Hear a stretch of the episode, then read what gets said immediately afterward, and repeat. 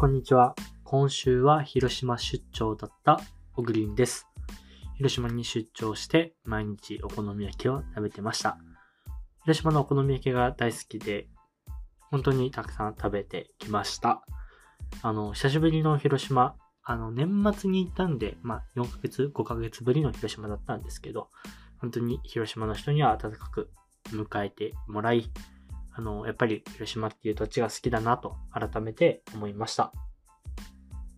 今日ご紹介しますニュースです。知床観光船事故、船体の引き上げは難航か、外部協力必要な可能性。北海道知床半島沖で観光船カズワンが行方不明になった事故で発見された船体の引き上げや船内の捜索は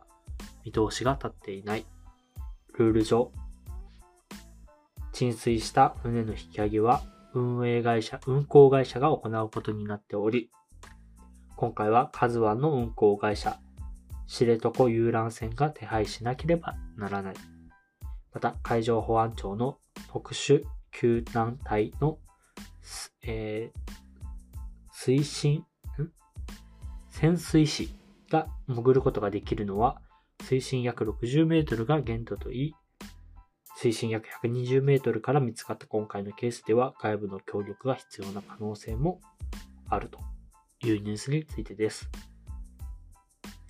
本当に連日ニュースになっており、うん、同じ経営者としてこういった判断をしてしまったこの会社の社長さんと、まあ、社長が判断、まあ、会社としての判断は、うん、本当に、なんだろう、どう責任を取るのかっていうのが、やっぱなかなか、解を出せないものだとも思います。で、まあ、許されることでもないし、謝って済まされるわけでもないし、本当に、うん、できることをただただやり続けるしかないんじゃないかなというふうには思います。でもちろんこの船体の引き上げっていうのとか、船内の捜索、まあ、これはマストでしなければならないだろうなと、えっと、今回に関しては思うんですけど、まあ、ただ、えー、ルール上は、あのー今回の運航会社が行わなければいけないということなので、まあ、その会社が、その費用面であったり、えーいろんな技術的なところとかを担えるのかって言われると、ちょっと多分、わからないと思うんで、体いつになるんだろうとか、こういった時の特例みたいなところとかってないのかなとか、まあ、個人的には結構気になって、日々ニュースはチェックしています。うん。で、やっぱ僕としては、やっぱりこの安全とかをしっかりと責任持ってやる。自分たちの目先の何かのためとか、まあ大丈夫でしょうとか、そういったやっぱ考えを特に第三者を巻き込んでやるようなもの？においては、うん、改めてこれを他人事とせず皆さん一人一人が引き締め直して日々の活動をしなければいけないのかなと。ちょっとした、なんだろう、脇の甘さが、うん、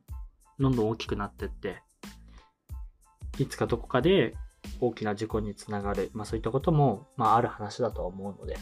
まあ、僕自身は、まあ自分ごとのように、うん、ニュースを捉えて、